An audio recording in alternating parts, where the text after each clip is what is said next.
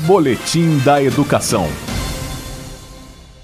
Após um ano e cinco meses longe das escolas devido à pandemia da Covid-19, as atividades presenciais na rede pública de ensino já recomeçaram de forma escalonada.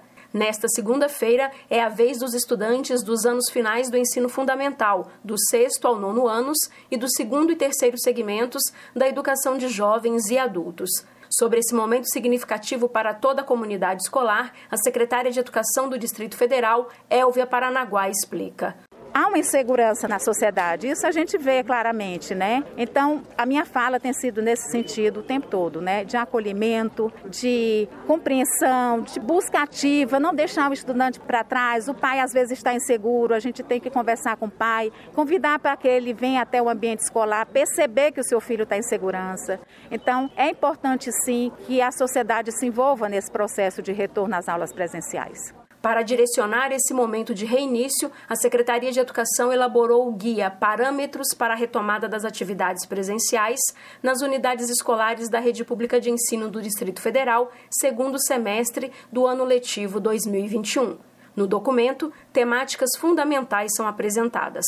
Uma delas refere-se à organização do trabalho pedagógico, como explica a secretária de Educação, Elvia Paranaguá. O que nós temos são aulas mediadas, o presencial acontecendo normalmente e o outro sendo acompanhado pelo professor nessa uma hora todos os dias, porque ele vai dar quatro horas de aula e mais a uma hora que ele tem na sua carga horária, ele vai acompanhar os estudantes que estão em casa, remotamente. Na semana seguinte inverte, aí os que estão em casa retornem, os outros sendo acompanhados, e assim até que a gente sinta segurança e o momento certo, a gente não tem como precisar, de voltar 100%. Aí o tempo dirá. Uma outra questão apresentada no guia refere-se aos protocolos e às medidas de biossegurança que devem ser cumpridos por toda a comunidade escolar, como o uso obrigatório de máscara, realizar o distanciamento social, higienização das mãos, não tocar olhos, nariz e boca, não compartilhar objetos pessoais, higienizar os diferentes ambientes escolares e outras instruções.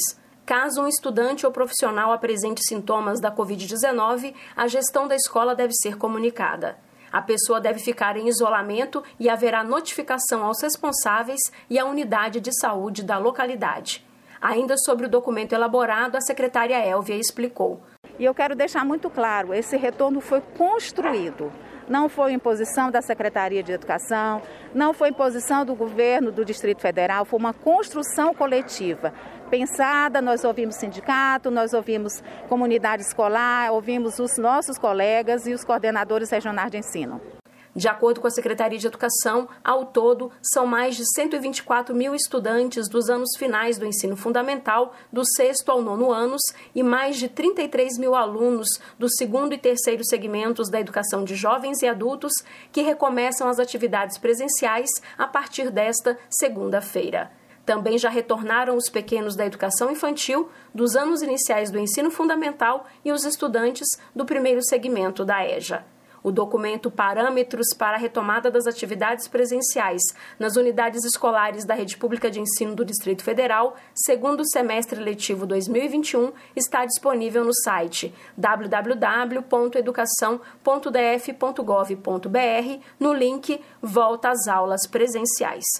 Jaqueline Pontevedra, da Secretaria de Educação, para a Cultura FM. Boletim da Educação.